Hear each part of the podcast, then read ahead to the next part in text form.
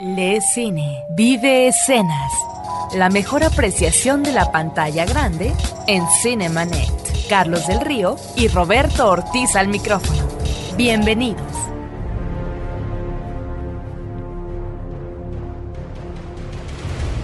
Bienvenidos a este nuevo episodio en donde Cinemanet es invitado a la mesa de micrófonos de nuestro podcast hermano Testigos del Crimen para platicar de cómics, psicópatas homicidas, cine y crimen. ¿Te suena? Así es, Batman, el Caballero de la Noche en pantalla grande y vista desde los ojos de nuestros expertos en criminalística, psicología y cine.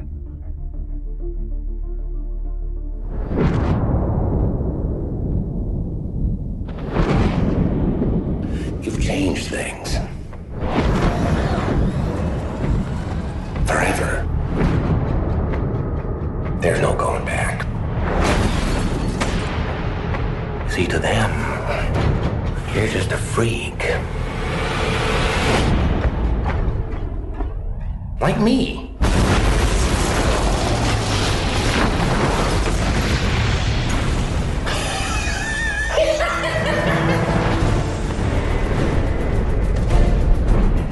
Why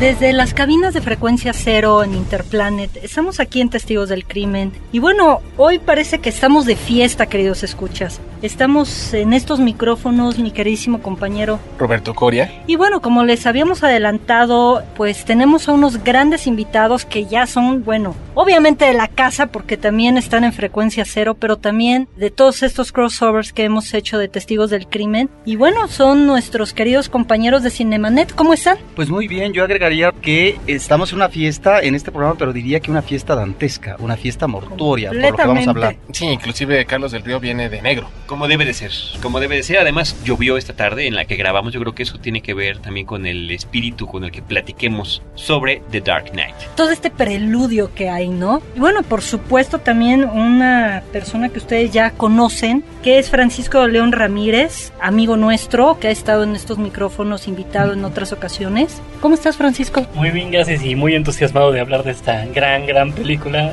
Yo siempre lo he dicho, mega fan del Hombre Araña, pero debo reconocer que El Caballero Nocturno supera cualquier expectativa que uno se puede hacer de ella. Y es que yo siempre pensé en El Hombre Araña 2 como la gran película de superhéroes, pero creo que esta película es muy, muy superior. Algunos autores han dicho que es el padrino parte 2 del mundo de los cómics. Lo cierto es que yo creo que esta película no puede ser vista como una historia de superhéroes. Pero bueno, ahorita platicaremos más de ello. Voy a hacer un pequeño retrato de nuestros amigos. Carlos del Río, comunicólogo, crítico de cine, locutor, articulista de la revista Cine Premier. Roberto Ortiz, también crítico de cine, locutor, articulista de varias publicaciones especializadas, ambos conductores de nuestro podcast hermano Cinemanet. Todos ustedes ya los han escuchado. Y Francisco de León, comunicólogo, poeta loco, cinéfilo y redento, investigador en literatura fantástica. Yo diría que también es el presidente y fundador del club Yo odio a Katie Holmes. Eso sería muy Ah, certero. yo me incluyo. Yo, ¿dó- ¿Dónde me anoto? Yo soy el número dos, ¿Dónde me perdóname. anoto? Perdóname. Puede ser el secretario. Bueno, son de este tipo de cuestiones que a veces hay gente que difiere o no. Bueno, Kate no tuvo mucho éxito dentro de Batman, pero es buena chica, No sufre. sé si, no sé si éxito, sufre pero es Tom una presencia innecesaria. Indeseable. Absolutamente en la película. y es el único prietito en el arroz de Batman Begins. Exactamente. Es increíble. Y lo dije en su momento, y creo que lo hemos dicho en el programa de radio. No tiene nada que hacer ahí con un reparto espléndido que tienen ambas películas. De primeros actores. Y después de ver a Maggie Gyllenhaal en el mismo papel, se da uno cuenta de que teníamos razón desde que lo consideramos la primera vez. y que bueno, además fue impuesta, ¿no? Para Christopher Nolan, de hecho Katie Holmes en la primera película. No, en la segunda ya tiene más libertad creativa, entonces puede decir, bueno, ya despedimos a quien no nos interesa volver a tener. Además de que ahorita que anda de buena esposa de Tom Cruise, pues ya no había tanto problema para, para sacarla del reparto.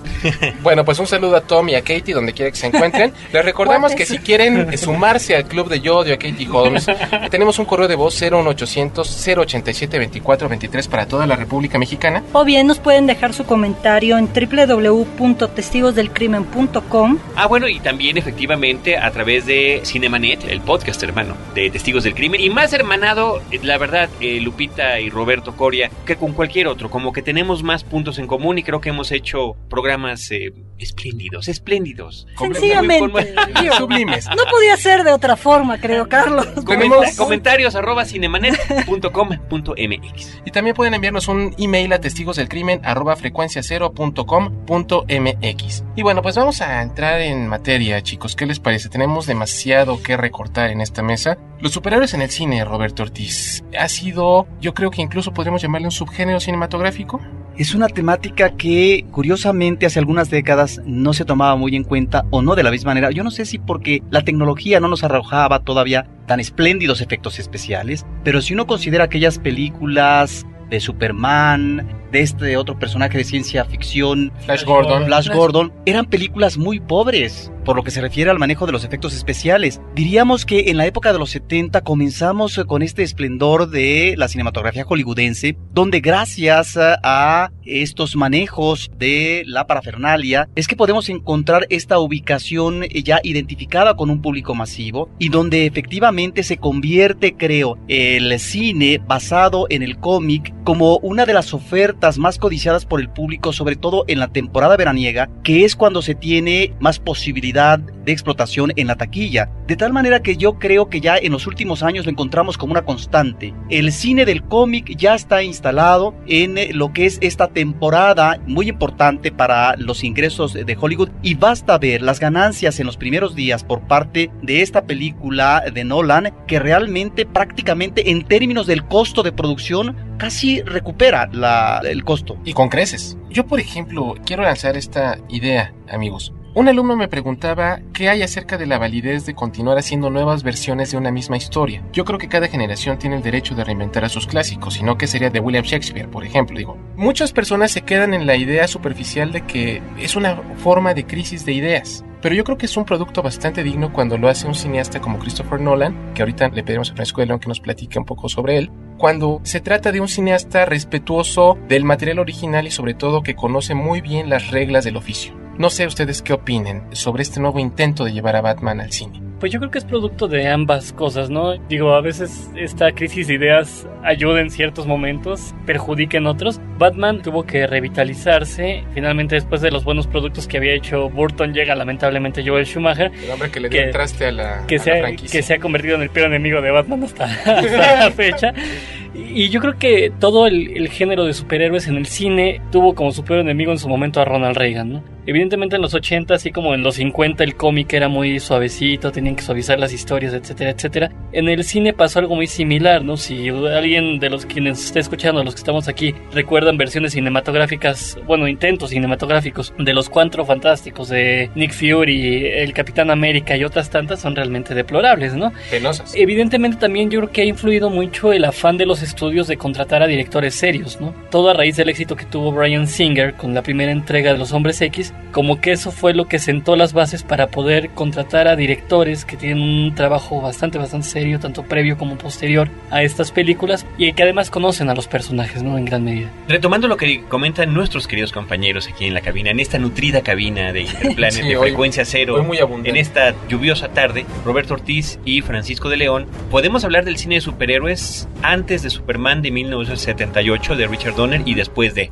Antes de, Roberto bien mencionaba los antecedentes de estas películas seriales. Eran seriales, sobre todo los que se llevaban a cabo, los que se filmaban en los años 30 y 40, Superman, Flash Gordon, inclusive Batman, hay seriales de Batman. El fantasma, ¿no? También, ¿no? El fantasma y efectivamente lo que sucede después del- de la película de Richard Donner es, es verdaderamente un boom que creo que ha sido en algunas partes benéfico y en otras no, como también menciona Francisco. Pero tener la posibilidad de que verdaderos autores cinematográficos incursionen en estos temas, ya sea, por ejemplo, el caso de Burton que estábamos mencionando, que ahorita podemos comparar las películas, ¿no? Las, las dos visiones de estos directores y yo no quiero dejar de subrayar que son cosas distintas Claro, eso intencionalidades completamente diferentes. Y por qué no, hablando de Batman, mencionar también la hiperconocida serie de los años 60, que la verdad, Claro. cada que hablamos de ella le queremos dar de golpes, pero en su momento no, qué había bueno. nada más formidable que eso. Ver Claro. la, la manera ligera, ligera, simpática, camp, absolutamente camp, de llevar los superhéroes a la pantalla chica.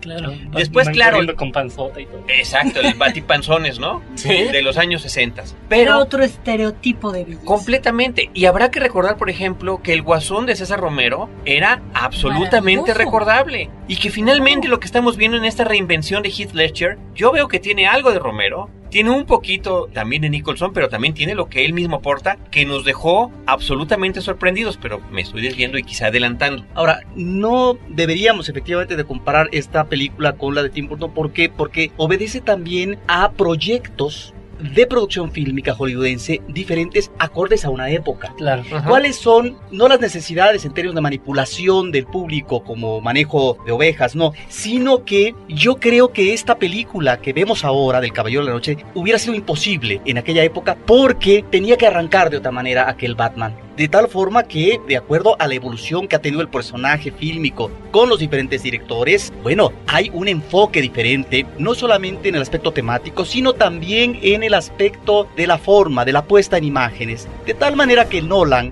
ubica en principio con Batman inicia todos los orígenes, todo lo que tiene que ver con el aspecto traumático, que seguramente tú, Lupita, abordarás, a propósito de los miedos, de los odios, etcétera, y que después de eso, una vez que está perfectamente determinado, bueno, pues entonces habrá que hacer una película con la libertad a partir de un guion eh, muy sólido, creo yo, donde efectivamente la película actual se separa de lo que es Batman Inicia y hace realmente una película grandiosa. Y fíjate que yo quiero pensar ahorita que mencionas esto, Roberto Ortiz, hay que contextualizar. Tim Burton tenía 31 años más o menos cuando filmó la primera Batman en 1989. Hay que mencionar que era su primer película para un gran estudio. Ya había hecho La Gran Aventura de Pee-wee, ya había tenido sus Beetlejuice experimentos. Beetlejuice también ya la había hecho. Ujú. Pero es una película, una- su primera superproducción. Obviamente no tenía la misma libertad creativa que hoy goza Christopher Nolan o que gozó en esta segunda entrega de Batman, el Batman el Caballero de la Noche. Y también hay que ver la, la diferencia. La primera, yo creo que tiene todavía el candor de un director que se encuentra en sus primeros trabajos. Y si bien este es el sexto trabajo de Christopher Nolan, yo creo que es un cineasta mucho más maduro. Tiene 38 años cuando la filmó. Pero sus intenciones son distintas también. Completamente, sí. Burton lo puede llegar a ubicar en el tipo de cine que él hace. Sí. Por una parte, cierta estilización Sí. de escenarios, luces, colores y fotografía. Pero también, y en el caso de Nolan, está apuntando hacia un cierto realismo. Claro. O sea, difieren Sí, las dos- intenciones, pasan en un mismo personaje, así como difiere la serie de televisión. Sí, son dos ¿No? intenciones Yo creo completamente que es- diferentes. Burton llevó a Batman a su mundo. O sea, Ah, al, mundo, eso. al mundo de Ándale, Burton. Sí, de Y acuerdo. eh, Christopher Nolan lo trajo al nuestro. ¿no? O sea, lo- hace, lo hace mucho más creíble, ¿no? Sí, es Y- escritor y, este se ve, y se ve desde sus, sí, y se ve desde sus influencias, ¿no? No ve a Burton y es mucho más expresionista en sus influencias, etcétera. Nolan tiene toda esta influencia del film noir. Sí, claro. Y yo creo que incluso en, en el diseño de la ciudad gótica, por ejemplo, podemos ver las diferencias radicales que existen entre la versión de uno y del otro. Aquí estamos en Chicago. Sí. Estamos Sí. en una ciudad que no requiere estilización. No, seguramente. No hay que reinventarla, El tipo pues. de fotografía. No hay que manejar un rollo escenográfico como lo hace Burton, que queda muy bien aplicado en, en su película. Aquí es Chicago. Qué curioso. Claro, es ciudad gótica. Pero uno diría, en términos del manejo argumental de la película actual, es en Chicago donde se instalan los gángster en aquella época de los 30 pero será en Chicago, también en esta película de Batman, aunque sea ciudad gótica, donde no tienen razón de ser los gángsters cuando hay un ser supremo, es decir, cubierto de maldad, que es el guasón. En efecto, fíjense que a mí una de las cosas que me llamó la atención, a mí me fascina Tim Burton y lo hemos platicado aquí, que es uno de los directores favoritos de esta mesa, es que cuando salí a ver la de Batman, la actual, me sorprendió que alguien le haya ganado en oscuro a Tim Burton. A mí me pareció más oscura, más hacia estas partes profundas, ocultas del, del ser humano, acompañado de toda esta ciudad y de todo esto que representa, más que la de Tim Burton. Y a mí la, la primera me encanta. Y esta también me pudo fascinar. Yo creo que esto de los oscuros es muy interesante, ¿no? Porque vuelvo al punto, ¿no? Finalmente Burton es un oscuro mucho más fantástico, ¿no? Ujú. O sea, dentro de ese universo fantástico hay una oscuridad no presente. Siempre está rodeando a sus personajes. Pero, no aquí deja lo de más ser- no oscuro es deja la de ser- realidad. no deja de ser juguetón. Exactamente. Sí. Hay ironía, ¿no? Hay un sentido del humor presente. Claro, claro. Pero aquí lo más interesante con Christopher Nolan es que esa oscuridad es la realidad misma, ¿no? O sea, lo, lo más terrible siempre pues, es lo que está a nuestro lado. Puede pasar, ¿no? O sea, hay mafiosos, hay, toda una estructura, como decía este Roberto, pues es Chicago, ¿no? Sí. Es una ciudad que, Ciudad Gótica es una ciudad que podríamos identificar con cualquier gran urbe de, de nuestro mundo, ¿no? Completamente Ahora de acuerdo. La película de la claridad a la oscuridad. Si uno observa la primera escena extraordinaria, que es el asalto a un banco, además la cámara que ubica a la ciudad desde arriba con esos rascacielos magnificentes. El primer encuadre me recuerda el de psicosis, Muy por ejemplo, al Hitchcock, inicio. Sí, es Y, y claro, que sería de lo más grande a lo más pequeño. Y lo más grande, que es la amplitud del paisaje, nos lleva a lo más pequeño, aún en plano general, que es el estallido de un ventanal donde comienza a incursionar el plan de los malvados. Bueno, pues resulta que esa es la claridad. La claridad también está en esa explosión extraordinaria que además encontraron un hospital avejentado y lo explotaron. Lo hicieron pedacitos. Lo hicieron pedacitos, eso es durante el día. ¿Qué manera de manejar estas imágenes para la expectación, para lo que es el disfrute de estas escenas fuertes? Pero si uno considera la parte final, encontramos secuencias muy bien armadas que están realizadas totalmente en la oscuridad y que tienen que ver con el enfrentamiento y que tienen que ver con la persecución. La persecución del guasón al alcalde, el enfrentamiento, el duelo entre Batman y, y el guasón, el eh, acecho por parte del cuerpo policíaco en el edificio donde está el guasón, la humanidad al borde del abismo si consideramos dos barcazas en donde podrían ser muy ilustrativas de una humanidad que finalmente se va a pique posiblemente. Todo Sí, eso es sí, en la oscuridad. Entonces la película se vuelve para el espectador muy angustiante porque está uno en esos oscuros de gran violencia, pero que realmente uno comparte con una especie de frenesí que realmente uno no sabe a dónde va a acabar. Y precisamente el autor de esta oscuridad es Christopher Nolan. Yo creo que a él le tenemos que agradecer mucho. Francisco, tú me presentaste Following, su primera película, por ejemplo, donde de Sí. alguna manera quedan muy en manifiesto sus temas, sus obsesiones, ¿no? Sí, yo creo que sienta las bases, ¿no? También es el primer trabajo con su hermano, con Jonathan Nolan, que además hay cabe señalarlo, Jonathan Nolan es muy importante para todo este proceso, ¿no? Porque escribe el guion junto con, con el propio Christopher, pero Nolan desde Following va a sentar las bases de lo que le gusta hacer. Él es de esos directores que yo creo no está casado con un género, sino que está casado con un estilo. Y yo siempre he preferido un director que está casado con un estilo a un director que está casado con un género, ¿no? Porque directores de género se salen de este y no la hacen, dígase John Carpenter o cualquier otro, otro ejemplo, ¿no? Que cuando abandonan su género son incapaces de hacer una película en más de un sentido. Nolan más bien se comprometió con un estilo, define las bases de lo, lo que van a ser sus obsesiones, estos relatos fragmentarios que va a retomar para Memento, por ejemplo, el film noir y ahora incluso hasta evolucionando en su propio género. Yo estaba en Canadá para cuando la premier de, del Caballero Nocturno, tanto en Estados Unidos como en Canadá, y un crítico, no recuerdo el nombre, un crítico canadiense hacía un comentario que me resultó muy interesante. Decía que Christopher Nolan no nada más tenía influencias de- del cine negro, sino que inauguraba el hard boil en el cine. Ah, interesante. ¿no? Que, que el hard boil, si recordamos en literatura, es este superlativo de la novela negra, ¿no? Y efectivamente, no en más de un momento uno piensa en los personajes del Caballero Nocturno y efectivamente podemos pensar que Nolan está inaugurando el hard boil en el, en el cine. Si bien ya existía el cine del Outcast, si bien ya teníamos muchos ejemplos del Outcast, sigo empezando por Midnight Cowboy u otros grandes ejemplos, esta película lo lleva al extremo, pero además con toda esa influencia que tiene en el cine negro, que tiene de la literatura policíaca, el propio Nolan, y llega a un nivel altísimo. Tal vez sus películas menos recordadas sean este Amnesia, perdón, Insomnia. Insomnia, Insomnia es pero- el Insomnia, remake, el Insomnia. remake de la película noruega. Exactamente, es sueca, ¿no? muy buena. Sueca o noruega, no, Sueca, me, si no me no recuerdo sueca. Islandesa. Esta película es, este, si bien es menos recordada, aún así es una gran película. Yo creo que es un director muy consistente, ¿no? Incluso el gran truco va a tener estos destellos de, de esta obsesión narrativa que tampoco llega a ser cansada porque sabe variarla, ¿no? No es como muchos directores que tienen un estilo narrativo y es el mismo que utilizan para todas las películas, ¿no? Ajá. El No, gran no- es diferente. Exactamente. Nolan va dando variantes que resultan por demás interesantes, ¿no? En todo momento. Yo creo que debemos de hacer una pausa, nos estamos desbordando demasiado y este hay que contener un poco toda esta locura. Perdón. ¿Qué les parece si regresamos con más del Caballero de la Noche, con más de Carlos del Río, de Roberto Ortiz, de Francisco de León? Y lo hacemos. Después de esta pausa. Good evening, ladies and gentlemen. We're tonight's entertainment. And here we go.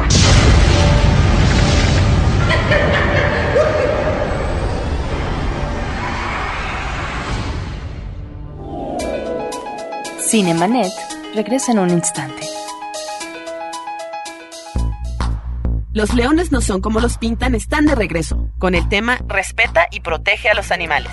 Diseña los gráficos para una playera o t-shirt. Hay más de 8.500 dólares en premios. Gran parte de las inscripciones serán donadas a HEDPA, Gente por la Defensa Animal. Consulta las bases en www.losleonesnosoncomolospintan.com. Ayúdanos a parar el maltrato a los animales. Los leones no son como los pintan. www.losleonesnosoncomolospintan.com. CBYK invita. Porque nuestros oídos están hambrientos de música auténtica. Rebelión, un podcast de frecuencia cero contra la música de plástico. www.frecuenciacero.com.mx Hola, soy Roberto Coria de Testigos del Crimen y te quiero invitar a mi curso elemental, mi querido Watson, Sherlock Holmes y el cine, que impartiré a partir del 6 de septiembre en el Film Club Café al norte de la Ciudad de México. Más información en www.testigosdelcrimen.com o en www.filmclubcafé.com.mx. Historias múltiples en tiempos cortos. Cinemanet. Regresamos.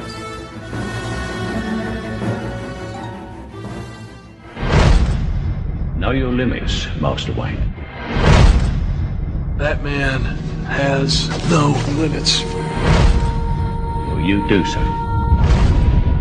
What happens the day you find out?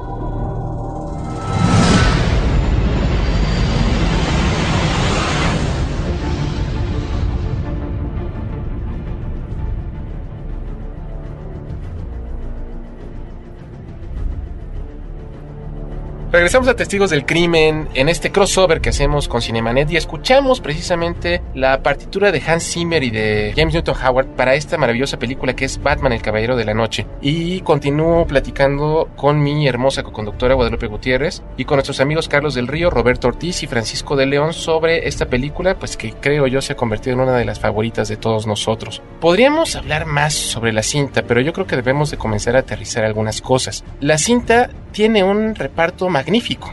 O sea, un reparto de primeros actores. Yo eso es lo que yo veo, bueno, desde que Christopher Nolan incursiona en Hollywood, es muy hábil para manejar grandes actores. Lo vemos en Insomnia, dirigiendo a Al Pacino y a Robin Williams. Robin Williams, a pesar de, de lo que digan muchos, es un gran actor. Eh, Siempre y cuando encuentre, al igual que Jim Carrey, alguien que lo sepa contener. O alguien que lo, sí, exactamente, un buen director que lo contenga, que lo dirija. Recordemos el gran truco donde dirige, además de Christian Bale, a Michael Caine, a Hugh Jackman, David Bowie, que recuerdas tú, Lo Francisco de León. convence, ¿no? Que salga en la película. ¿no? Esa- Que se había retirado de la actuación para ese momento Bowie. como Nikolai Tesla, este artífice de la electricidad en Norteamérica. Pero bueno, es un reparto magnífico el que tiene. Comencemos por Christian Bale, un hombre al que conocimos en cintas, así ya parece como de Troy McClure, un hombre al que ustedes recuerdan en películas como Psicópata Americano, La Era del Fuego, El Imperio del El Sol. Maquinista, una maravilla prácticamente inadvertida. Sí, el, el Imperio El del Sol, Imperio él, del él es el chavito, es su el primera niño, película sí. De- dirigido por Steven Spielberg. Además, él sale en una pequeña maravilla que se llama Equilibrium, una película que pasó desapercibida en México, que yo la defino como un híbrido entre Fahrenheit 451 y The Matrix. Una cosa muy interesante. Eh, el maquinista es una cosa espléndida, ¿eh? Espléndida. También creo que es estremecedora. una joyita que está eh, subestimada, que pasó de largo a, a la- a los auditorios y que bien vale la pena, independientemente de esta proeza física que hizo ya después de haber filmado Batman Begins, de bajar tantísimo de peso que en algunas tomas es, es espeluznante lo que se ve, lo delgado, lo flaco que llega a estar, pero sobre todo este ambiente pesadillesco que nos transmite el director. Pareciera que Christian Bale es de alguna manera un actor que se ha especializado en roles oscuros y precisamente sobre el tema de la oscuridad, Guadalupe.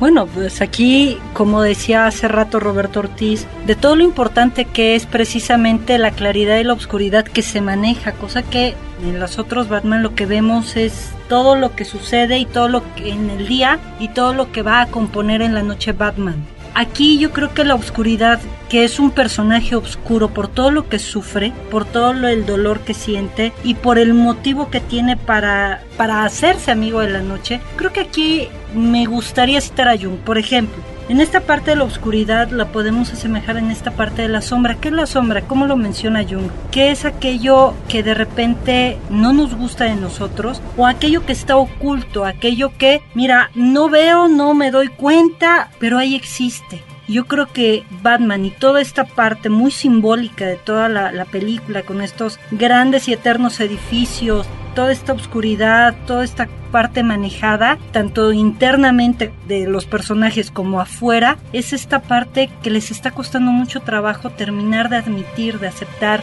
de decir, este soy yo y bueno, pues sí, tengo estas partes malas, ni modo, pero no, es esta parte de sombra, es esta parte muy, muy oscura, ¿no? Michael Caine, Roberto Ortiz. Bueno, me parece que está muy bien instalado, es un actor inglés espléndido, que además lo comenzamos a ver en su carrera inicial en papeles de corte policíaco y que luego en Hollywood ya en una etapa eh, muy madura ha logrado coronar eh, algunas actuaciones eh, espléndidas, inclusive con Brian De Palma. Ahora yo creo que lo encuentro como una actuación idónea en tanto que está el humor instalado en él y que es quien le hace ver a Batman lo que finalmente es eh, la verdad, lo que digamos él tendría que considerar. De alguna manera está subrayando, es como el cuchillito de palo que le está diciendo, te lo había advertido, ¿eh? Y que además resulta sustancial cómo lograr cierto tipo de mediación para que el superhéroe, en términos eh, de deseos íntimos, amorosos, no sufra mayor descalabro del que ya tiene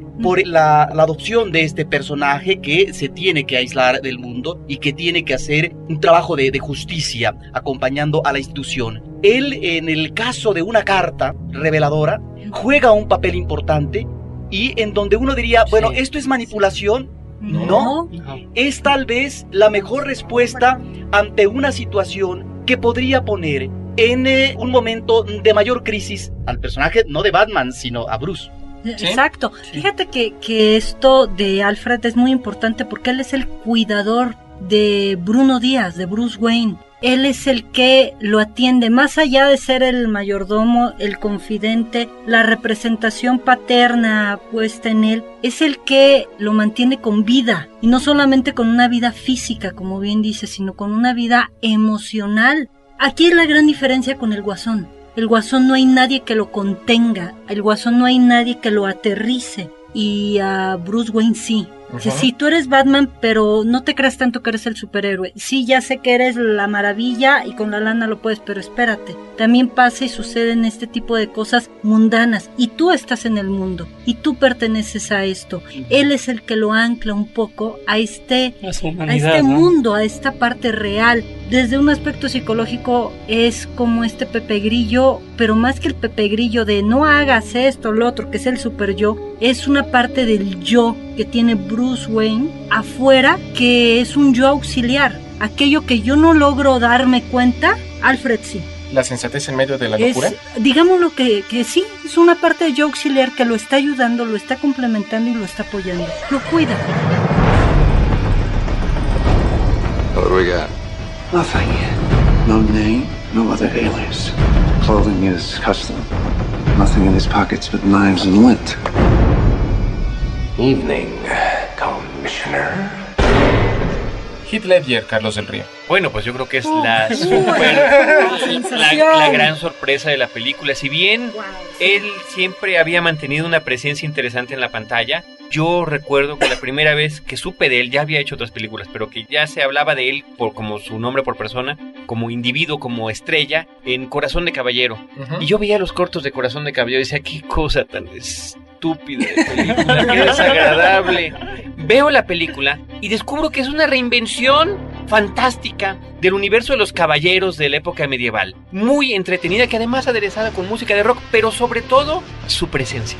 Sí. Una presencia interesante en la pantalla grande. Y lo vimos progresar en diferentes películas, en diferentes momentos, con papeles protagónicos, con papeles secundarios. Pero, pues siempre quedó la duda desde que nos dijeron que para la nueva película de Nolan sobre Batman, él sería el guasón. Y diablos, uno pensaba, creo que la figura, el recuerdo de, de, Jack Nicholson es demasiado poderoso. Se están poniendo con Sansón a las patadas. Y si bien Nolan tiene la posibilidad de reinventar al personaje desde el inicio, hence the title, ¿no? Sí. De ahí el título de la película. No sé cómo le vayan a hacer en este caso. Yo creo que ahí la combinación de los hermanos Nolan en el guion, de la dirección de Christopher y de cómo adoptó el personaje Heath es lo que dan este, creo, inolvidable personaje que hace que se borren los anteriores. Yo no O diría sea- que se borren los anteriores. Tú has mencionado algo que me parece que es cierto. Reinventan al personaje del Guasón. Yo diría que de los mejores villanos que hemos encontrado en las anteriores películas de Batman, efectivamente está ahí Jack Nicholson como un Guasón espléndido. Al mismo tiempo está Danny DeVito con un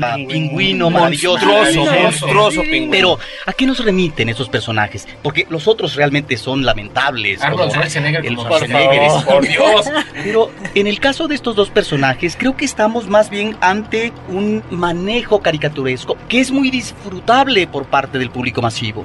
Sí, me parece que encajan a la perfección y en ese sentido yo no los olvidaría, porque quedan ahí como referente y además como disfrute. Sin embargo, aquí estamos ante una presencia, yo creo, de corte más realista en el aspecto Claro. psicológico, en donde encontramos realmente a una presencia psicótica, en donde no puede haber ni mucho menos el complejo de culpa que podría tal vez frenar en algún momento al personaje, de tal manera que es la maldad encarnada. Y en ese sentido sí me parece que estamos con este personaje ante la mayor de las rivalidades que pueda tener un Batman, porque no tiene freno. Y porque está en una acción malvada, pero al mismo tiempo ya está instalada en otra. De tal manera que siempre, como lo dice en algún momento, tiene el ace en la manga. Entonces es, es un ser realmente tenebroso, es un ser que finalmente encarna esa maldad en donde ya deja de lado lo que podría ser la ambigüedad psicológica que se había tratado en otras ocasiones en el caso de Batman, pero lo más interesante es cómo logra trastocar y cambiar al personaje del alcalde y volverlo en dos caras, donde efectivamente ahí está el verdadero rostro de la maldad, donde ya no tiene posibilidad de salvación la humanidad, en donde está puesta en el abismo prácticamente a través de estas dos barcazas, donde será la humanidad misma, donde que tendrá que redefinir cuál podría ser su destino, no a partir de lo que es el manejo de la democracia, de la representación de la democracia, sino a partir de lo que finalmente a veces el individuo eh, rechaza, que es la intuición, que es el instinto, y tal vez solo el instinto es lo que lo puede salvar. Sí, y fíjate que aquí hay una cosa muy, muy importante. El guasón iba dos, tres, cuatro pasos adelante de ellos cuando ellos creyeron que ya tenían absolutamente todo cercado. ¿De qué forma se dan cuenta que ellos simplemente actuaron aquello que el guasón quería que hicieran? Y le salió de una forma magistral. Esto que dices de la parte de la locura es fantástico. ¿Por qué? Porque es un psicótico psicópata o es un psicópata psicótico, como lo quieran poner, pero no tiene culpa, no tiene remordimientos, No tiene pasado, hemos- ¿no? No hay Sí. pasado, no hay nada que perder, no hay, hay todo por qué ganar, e igual si gana, no le importa. Entonces, hay una parte de locura, pero además hay una parte en donde ya no importa absolutamente nada más que sus propios deseos. Y allá, hemos, hemos discrepado, Lupita. En ocasiones anteriores hemos platicado acerca. Hay grandes personajes de ficción que no necesitan un origen. Aquí nosotros conocemos el Guasón ya como el Guasón. Christopher Nolan y su hermano no perdieron tiempo en plantear eh, de dónde viene el personaje, qué pasó, qué fue lo que le llevó a convertirse en un monstruo. Que lo toman del planteamiento de Frank Miller, ¿no? Porque. Frank Miller le quita pasado, si mal no recuerdo. Eh, De hecho, lo hace Alan Moore en La Broma Mortal. Exacto. Y manejan también Grant Morrison en El Asilo El Arkham. Asilo Arkham, sí. Casualmente, dos cómics que tuvo Heath Ledger para preparar a su personaje que le sirvieron bastante. Pero la idea también de que el sujeto aparezca ya instalado en el papel del guasón, que bromee él mismo a sus víctimas en potencia sobre cómo fue que se produjo esa cada vez inventando es una maravilloso. distinta, ¿no? Es maravilloso. Entonces, Todas. yo creo que sí nos encontramos en, en- en el caso donde no necesitamos conocer los antecedentes. No, no, de hecho yo creo que fue el grave error con Hannibal Lecter, ¿no? Darle un origen lo mató, bueno, No, creo yo. uy, no, ese Bueno, ya pero fue ese- ese es todo un un tema. programa y gran discusión. Y ese es un tema muy amplio de, de- de charlar.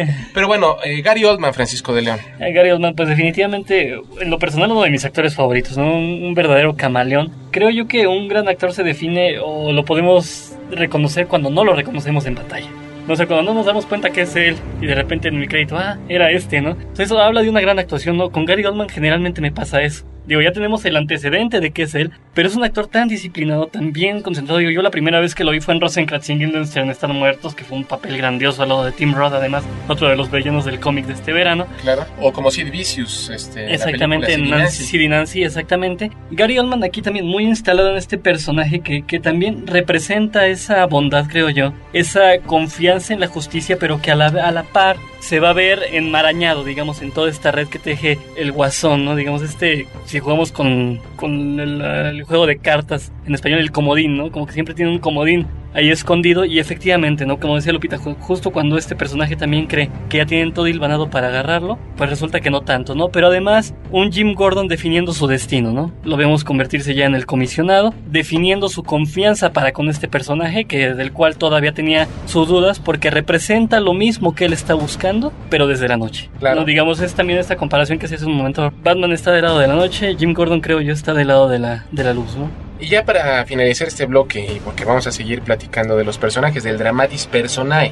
Aaron Eckhart como Harvey Dent, alias Dos Caras. Bueno, este es un personaje importantísimo porque además yo creo que marca y condensa todo lo que a través de la historia ha sido Batman, es decir, esta dicotomía. Lo que está puesto en una parte muy dividida en Batman, que es todo, a pesar de la oscuridad, es lo bueno, digámoslo así y que el guasón es todo lo malo a pesar de lo sonriente, porque además es este contraste, la risa, el traje de payaso demasiado llamativo. Harvey Dent como fiscal es el hombre que uno le puede dar esperanza a Bruce Wayne de tener una vida entre comillas más normal. Pero dos, esta dicotomía que tiene en sí mismo como dos caras es esta división que se ve representada en Batman a lo largo de toda la historia y yo creo que en este personaje queda desde la parte de psicología como una parte de condensación. Se fusiona lo bueno y lo malo, la guerra entre hago el bien o hago el mal, mato o salvo, cualquiera de este tipo de cuestiones y al momento que él pierde absolutamente todo lo que tiene para sí mismo, ya no le importa lo demás. Y es un hombre que ha conocido, yo creo que los dos lados de la moneda. Ha conocido el bien y ha conocido el mal. Y ha encontrado como resultado que el azar es el único imparcial. No se corrompe.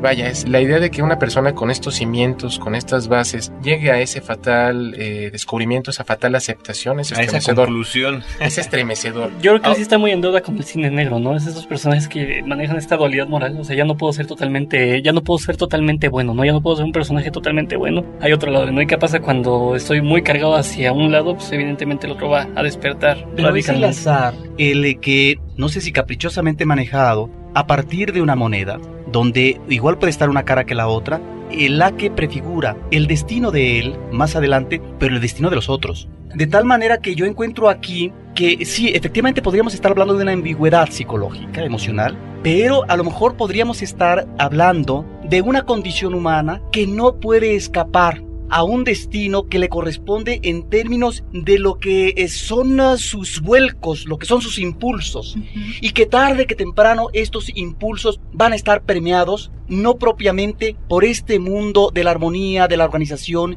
y del manejo de la institucionalidad en bien de la humanidad. Ahí es donde creo que el personaje queda perfectamente definido y cuando observamos su conducta final es el rostro de la maldad que ya está perfectamente apuntalado por parte del guasón. Es ahí donde efectivamente la película se vuelve, a propósito de la oscuridad, terriblemente pesimista, con una lectura muy actual a propósito del crimen organizado, porque estamos hablando de una mafia que tiene reminiscencias con Italia, que tiene reminiscencias con Oriente, una mafia actualizada, pero que queda totalmente rebasada por el guasón, que es la maldad absoluta, en donde finalmente no existe un interés material que esté justificando la acción malvada. No, el gángster va después de su crimen tras algo que le va a beneficiar. Aquí no importa ni siquiera una montaña de dinero. Entonces, en ese sentido, ¿qué es lo que importa realmente? A partir de la visión del guasón, lo que importa es eh, la entropía, la depredación absoluta, no solamente el caos, sino la destrucción de la humanidad. Y creo que entonces en el personaje del fiscal, este manejo de el doble rostro de la manera ya está prefigurando. No es que finalmente él pueda manejarse convenientemente, sino porque hay algo que lo va a someter. Cada que habla el tocayo me quedo yo boquiabierto. Sí, pero todos. bueno, que sirva entonces esta disertación muy certero, Carlos. Adelante. Nada más, antes de concluir con, con este bloque, Aaron Eckhart, el actor que interpreta a Harvey Dent y con el cual inició esta última parte de la charla, me parece que es una presencia estupenda. Yo, yo sigo sin entender por qué este hombre no está en las primeras líneas de su carrera. Él es bueno para ser bueno y es malo para ser malo, nos lo ha demostrado en distintas películas. Gracias por fumar. Creo lo, que- lo odias y lo adoras. Es, es estupendo ahí. Pero en otras más donde tiene papeles secundarios, La siempre está. Muy bien, muy bien instalado. Aquí muestra un carisma especial, un carisma que nos atrapa a todos, no nada más a la actriz o al personaje femenino principal, sino al resto de la ciudad. Es el caballero blanco, hablando una vez más de la luz. Así se le menciona, él es el caballero Sí, blanco. En efecto. Es la gran esperanza, el político ambicioso sí, pero bien intencionado. Sí. Y creo que logra un muy buen papel, como ya se ha terminado de comentar aquí. Sí. Pues bueno, vamos a una pausa y continuaremos platicando con nuestros amigos Carlos del Río, Roberto Ortiz y Francisco de León sobre esta magnífica película. Does it depress you? How alone you really are. Bruce, this is Harvey Dent. Rachel's told me everything about you. I certainly hope not. You had plans. Look where that got you. One day, the Batman will have to answer for the laws he's broken.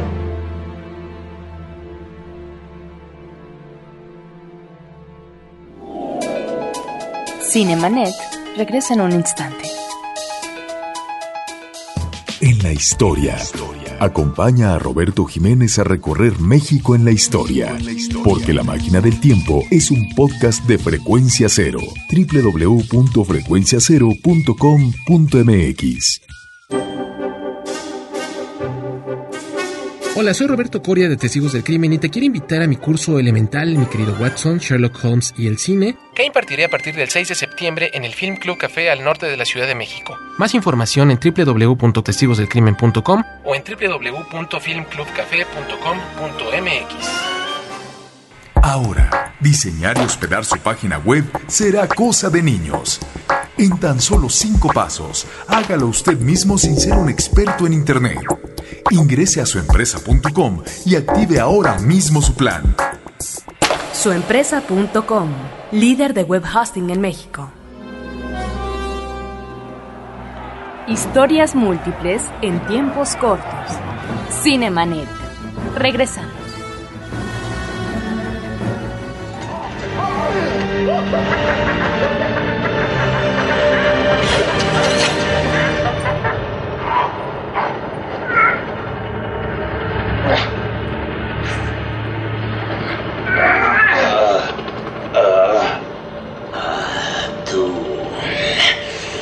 tienes las agallas de dejarme caer, ¿o sí? Esto es lo que pasa cuando una fuerza imparable pelea contra un objeto inamovible. Así que, en realidad eres incorruptible, ¿no es así? ¿Eh? No, no vas a matarme por algún sentido inadecuado de moralidad. Y yo no te asesinaré porque tú eres muy divertido. Creo que nuestro destino es hacer esto eternamente. Eternamente estarás en un cuarto de manicomio. Podríamos compartirlo. Porque subirá al doble la cantidad de ciudadanos que perderán la cabeza. Esta ciudad te ha enseñado que está repleta de personas que tienen fe en el bien, guasón. Hasta que sus espíritus se den por vencidos. Cuando vean más de cerca al verdadero Harvey Dent. ¿ah? Y todas las cosas heroicas que ha hecho. ¿No creíste que me arriesgaría a perder la batalla por el alma de Gótica en una pelea contigo? Ah, necesitas un as en la manga. El mío es Harvey. ¿Qué hiciste? Tomé al caballero blanco de la ciudad y lo rebajé a nuestro nivel. No fue difícil. La locura, como sabrás, es igual que la gravedad. Solo necesitas un empujón.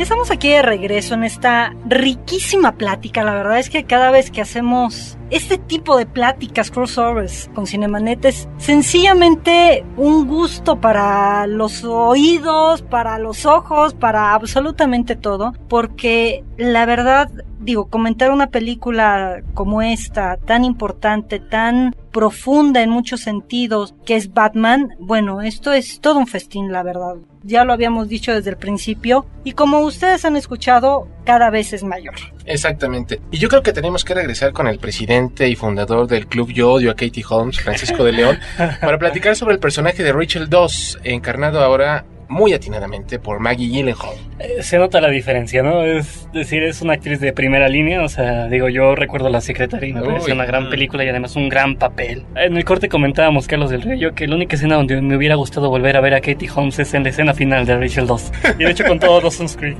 o sea, ahí a, un lado. No, pero se nota mucho la diferencia, ¿no? De una mujer que, que preparó el papel que ya da una intención no nada más como el típico eh, interés amoroso hollywoodense, sino que además verdaderamente está incluido en la historia, ¿no? Yo creo que, que, lo más impresionante de lo que hizo Nolan es que todos los personajes brillan, incluido obviamente. Representa la tragedia tanto de Harvey Dent como de Bruce Wayne. Exactamente. Eh, significa la pérdida de la humanidad por parte de Harvey Dent y significa la pérdida de Bruce Wayne por ese legítimo sueño de tener una vida normal. Y, y cobra más sentido esa verdad oculta de Alfred para con Bruce Wayne, ¿no? O sea, cuando quema la carta justamente, ¿no? Es decir, este personaje de Rachel 2 silvana muchas cosas que están ahí dentro de la historia, no como el primero que comentábamos hace un momento podría bien haberse omitido. Y que deberá tomar una decisión. Sí. A propósito de en qué parte se instala para cubrir alguna aspiración eh, amorosa no porque no la pueda cubrir con uno o con otro, sino porque con uno, sí, con el superhéroe, muy seguramente va a ser devastador en términos de encontrar una paz, eh, una relación armoniosa que simple y sencillamente no se antoja ni para el día de mañana. No. Entonces, en ese sentido creo que está muy bien tratado el personaje femenino porque también está, digamos, está escindida y deberá tomar una decisión que aquí fíjate, siguiendo con esto que ha sido, parece ser nuestra línea entre la oscuridad y la luz, es decidir entre este caballero oscuro o este caballero de luz, ¿no? Esta esperanza un poco más real, más directa y más concreta. Aunque al momento de irse se le va también una parte de esperanza a Bruce Wayne, sí de tener una vida normal, pero más que eso, de poder identificarse con su padre, obviamente es un aspecto psicológico, y poder él mismo formar una familia y entonces dejar de ser el niño chiquito que está tratando de salvar al mundo y de salvar a papá y a mamá, y entonces convertirse en su padre para tener una esposa y quizá una familia. Morgan Freeman como Lucius Fox. Bueno, la presencia de Morgan Freeman en cualquier película siempre se ha de agradecer. Creo que logra brindar un apoyo logístico en cuanto a la trama y en cuanto a esta puesta cercana a la realidad vaya, decir eso siempre tiene sus bemoles, ¿no? Porque evidentemente seguimos estando en el cine fantástico. Sí. Pero con estas raíces que nos tratan de aterrizar un poquito más estos conceptos que a veces se antojan exclusivamente de cómic o de película fantasiosa al 100%, ¿no? Que por ejemplo yo pienso en términos forenses, la tecnología con la cual reconstruyen una bala fragmentada en una pared es espléndidamente verosímil. Yo creo que en 10 años existirá. Así como en su momento cuando leí El Dragón Rojo 1981, la primera aventura de Hannibal Lecter en el terreno literario, yo encontraba cosas, dije, no, eso no existe, eso jamás va a existir. Hoy en día son técnicas que son perfectamente establecidas y válidas. Entonces yo pienso que en ese sentido Batman Inicia se convierte en terreno forense en una película de anticipación. Pero los gadgets, todos los artefactos tecnológicos que utiliza son lo de menos. Están al servicio de la historia de la misma manera en que los efectos visuales para Harvey Dent dos caras funcionan de esa forma. Efectos visuales al servicio de la historia, no Sí. historia al servicio de los efectos. Quizá en algún momento haya un guiño voluntario, no, no lo sé, a- al 007, en la escena en la que están mostrándole cómo funciona tal o cual cosa y el otro juguete y dice, bueno, primero, por favor, Le- hágame el favor de leer las instrucciones. Que desde la, no sé, desde Batman inicia, cuando está conduciendo el acróbata, hoy en día el batimóvil, que es un vehículo prototipo del ejército, que al final de después de hacer Bruce Wayne una, una conducción de, de prueba, le dice, oiga, no viene en negro. Eso es muy bueno. Eso es también completamente... Y, y habrá que mencionar ahorita, aprovechando que estamos en eso, el Batpod, o lo que podremos conocer como la Batimoto. Una, una que es una cosa estupenda. El simple hecho de que sea parte del mismo vehículo original y la forma en la que surge, creo que nos puso a todos los pelos de punta. Los que, Mucho más verosímil, ¿no? que Totalmente, totalmente, totalmente. No Aquí- justificable, una Sí. vez más, tecnología integrada de lo que estábamos platicando hace rato. Ahora, ¿y cómo remata la película precisamente con este artefacto? Sí. Y la connotación que tiene en el caso del personaje de Batman. Yo eh, diría que La también... moto es el solitario siempre. Ujú. Yo diría que en el caso de Morgan Freeman estamos también ante la corrección institucional, ante estas aguas eh, movedizas en donde finalmente ya hay una confusión a propósito de en qué lado instalarse para poder combatir el mal. Bueno, aquí él pone sus límites, ¿no? A propósito de cómo se pueden manejar o no ciertos dineros en función del aporte tecnológico. Y en ese sentido me parece que es un caballero que realmente sabe manejar eh, su apuesta profesional y no rebasar los límites. Y para finalizar, yo creo que es necesario mencionar a Killian Murphy como el doctor Jonathan Crane, alias el espantapájaros, alias el personaje favorito de Guadalupe Gutiérrez, porque es psicólogo. Eh, vaya, tiene una aparición breve, pero Sí. sustancial, ¿no? No sé si es tan sustancial. Es más, como que de repente queda la duda, ¿era él? ¿No era él? Y hay que ver los créditos a ver si ¿Qué efectivamente era el mismo. ¿Cómo se- Porque Killian Murphy es otro, otro señor aparte, ¿no? Obviamente Es un desaprovechado actorazo. argumentalmente Sí, hablando. Sí, sí, sí. Pero es el sí, pequeño sí. cabo suelto que quedó en la primera Un película. cameo, y que sigue quedando suelto, ¿eh? Eso sí. Pero es un cameo que a mí me agrada. ¿Por qué? Porque es un villano. Y sin embargo aquí queda en un plan totalmente secundario, es desplazado. Sí. Si no hay mayor maldad que la que nos pueda proporcionar el guasón. Entonces, ante esta claridad de la película, un villano como este se disminuye, se diluye. Y en ese sentido, me parece claro. oportuna la, la idea en términos de guion. Bueno, ya que lo pones así. Eso, es, un, es un villano de segunda división, sí es cierto. No, Ahora, yo nada más no, para no. finalizar quisiera eh, mencionar cómo la película tiene eh, dos elementos que están magníficamente manejados. Por un lado, esta música que se escuchó al principio, que en principio es estruendosa, que ya nos instala en la violencia del asalto al banco, luego es una especie como de zumbido que está ahí permanentemente y que eh, pone en una gran tensión al público y luego regresa con una gran fuerza en lo que es la parte final y con esas escenas de enfrentamiento, de violencia de unos con otros. La música es extraordinaria. Es un personaje más. Es, eh, es parte, digamos, en este caso de la trama. Y la otra, como también magistralmente el director maneja las acciones paralelas. En la parte intermedia de la película, no solo ve- vemos a las personas que están en uno o en otro barco, en acción paralela, sobre una decisión determinante que les puede o no costar la vida, sino también estamos viendo cómo Batman, eh, eh, de común acuerdo con Freeman, está tratando a partir de audios de localizar al guasón. Y están también eh, los policías, digamos, están instalados, ¿no? Para ingresar a un edificio donde parece ser que está el guasón. Pero por otra parte, también ya en la cola está dos caras tratando de eh, canalizar su sed de venganza. Cuando uno está instalado en esa acción eh, paralela, frenética, realmente uno queda totalmente atrapado. It's all part of the plan. Pues sí, esto, esto podría servir de alguna manera tal vez como comentario final, pero me, me gustaría ya invitarlos a que den su veredicto, querido Roberto Ortiz. Que es la gran película de la temporada veraniega. Punto. Ah, vaya. Eso es comentario. Es, es raro, es raro cuando Roberto hace un comentario de esa Es naturaleza. contundente. Se Eso acabó, me gusta. se acabó, no, lo comparto, por supuesto, una de mis películas favoritas de este año ya está Estará instalada en esas, claro, en esas famosas listas que hacemos cada año en Cinemanet. Yo por otro lado quisiera comentar que curiosamente es la primera película sobre Batman que no lleva Batman en el título. Sí, Al menos en su versión original, The Dark Knight, el Caballero Oscuro o el Caballero de la Noche, como le han puesto. Aquí en México, desafortunadamente, sí nos tienen que poner Batman dos puntos, el Caballero de la Noche. El segundo comentario es, eh, simplemente anecdótico. En esta cabina de frecuencia cero en Interplanet tenemos varios pósters. Uno de ellos es una imagen espléndida de Quesada sobre los eh, Batman y algunos de sus villanos favoritos. Ahí está el Guasón, Dos Caras, Gatúbela y el Pingüino. Pero al lado tenemos el póster de Naranja Mecánica. Y en este momento todo esto cobra una dimensión distinta. Porque el, Guasón de Heath. Ledger es de alguna manera una evocación, un eco del Alex Delarge de Malcolm McDowell en esa película de Stanley Kubrick. Emblemática. Francisco de León, comentarios finales sobre Eh, Batman, el Caballero de la Noche. Pues ya me lo pusieron difícil después de esto. Estuvo bien. Estuvo bonita. La vi cuatro veces. y voy por la quinta. Eh, una gran película, definitivamente creo una de las mejores, uno de los mejores productos que ha dado Hollywood en su historia, de- definitivamente, y se lo debemos nuevamente al señor Christopher Nolan. Grandiosa, yo sigo sin poder ponerla en como nada más como una película de superhéroes, verdaderamente, porque no hay una cualidad de género nada más. O sea, creo que Nolan ha impuesto nuevas cualidades para un género que ya estaba establecido, pero la superó. Por Completamente. Mucho, por mucho.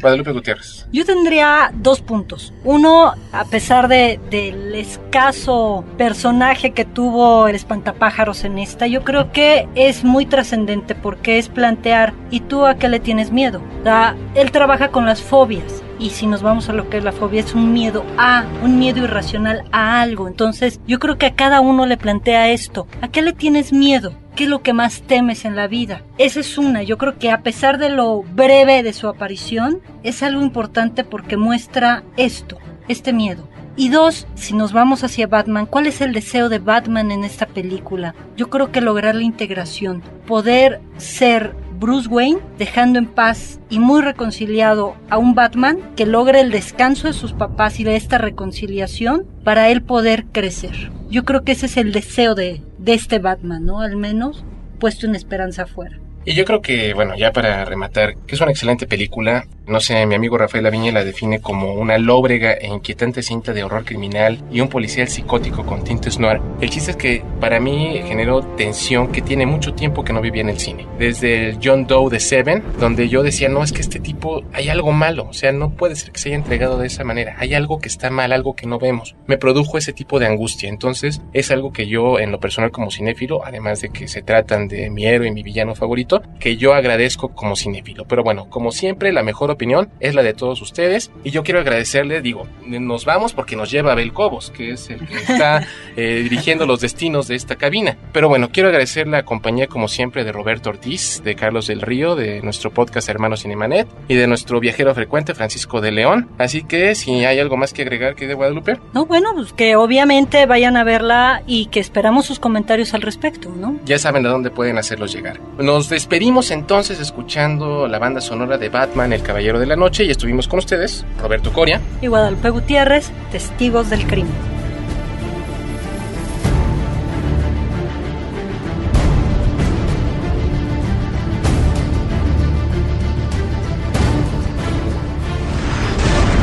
People are dying. What would you have me do? Endure.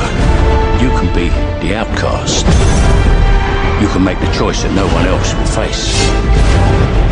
The right choice. Gotham needs you. Let's put a smile on that face.